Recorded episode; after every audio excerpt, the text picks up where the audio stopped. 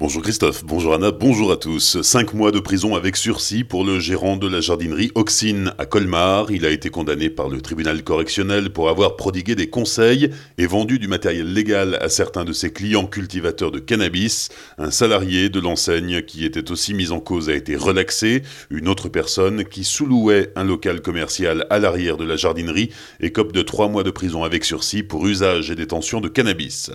Un cycliste recherché dans l'île hier à la mi-journée Colmar, une promeneuse a entendu un cri dans le secteur de la base nautique avant de découvrir un vélo abandonné sur la berge. Elle a alerté les pompiers qui ont mobilisé les sauveteurs aquatiques de Colmar et les plongeurs de Mulhouse. Une équipe cynophile et la police ont aussi participé aux recherches qui sont restées vaines. Incendie dans un ancien centre de vacances au Bonhomme la nuit dernière. L'alerte a été donnée vers 2 heures du matin. 40 pompiers ont été mobilisés. Le bâtiment de 700 mètres carrés est isolé et les soldats du feu ont dû faire des navettes avec leurs camions citernes pour aller se ravitailler en eau. Le centre de vacances était vide et aucune victime n'est à déplorer.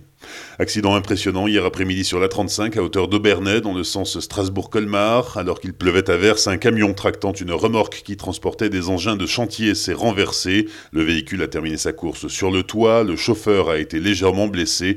L'accident a provoqué d'importants ralentissements dans le secteur.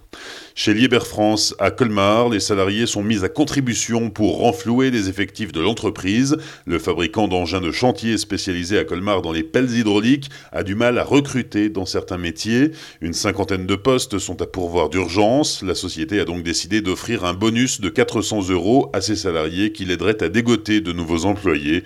Un job dating est également prévu le 21 septembre.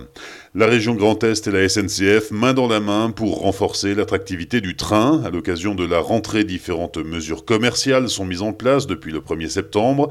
Par exemple, les abonnements mensuels Primo et Presto sont vendus avec 20% de réduction jusqu'à la fin du mois. Pour les usagers occasionnels du train, les petits prix TER Grand Est font leur apparition, des billets TER entre 3 et 20 euros, vendus exclusivement sur Internet entre 31 et 2 jours avant la date du voyage. Le musée Unterlinden de Colmar relance la restauration du retable d'Issenheim. L'œuvre vieille de 500 ans doit être nettoyée et restaurée tous les 50 ans. Un travail délicat réalisé par deux équipes d'une trentaine de personnes. Entamée en 2011, la restauration avait été interrompue car jugée trop rapide et mal réalisée. Mais cette œuvre magistrale de l'artiste allemand Matthias Grunwald doit s'offrir une cure de jouvence, un lifting estimé à 1 200 000 euros, financé par l'État, le musée, des mécènes et par une campagne de financement participatif. Les travaux vont durer 3 à 4 ans et seront réalisés sous les yeux des visiteurs du musée. La choucroute d'Alsace enfin reconnue pour son appartenance au territoire. Après 20 ans de procédure, elle a obtenu cet été son indication géographique protégée, une vraie reconnaissance pour la filière et pour le rayonnement de ce légume emblématique de l'Alsace. Mardi prochain, le commissaire européen à l'agriculture et au développement rural remettra officiellement l'IGP à l'association pour la valorisation de la choucroute d'Alsace. Cette association regroupe les différents acteurs de la filière qui représentent plusieurs dizaines d'emplois et plus de 60 70% de la production française de choucroute.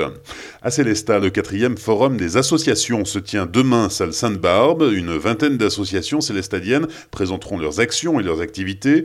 C'est l'occasion de découvrir la réalité associative de la ville et pourquoi pas de s'engager. Rendez-vous demain, salle Sainte-Barbe, de 10h à 17h. Bonne matinée sur Azure FM. Voici la météo.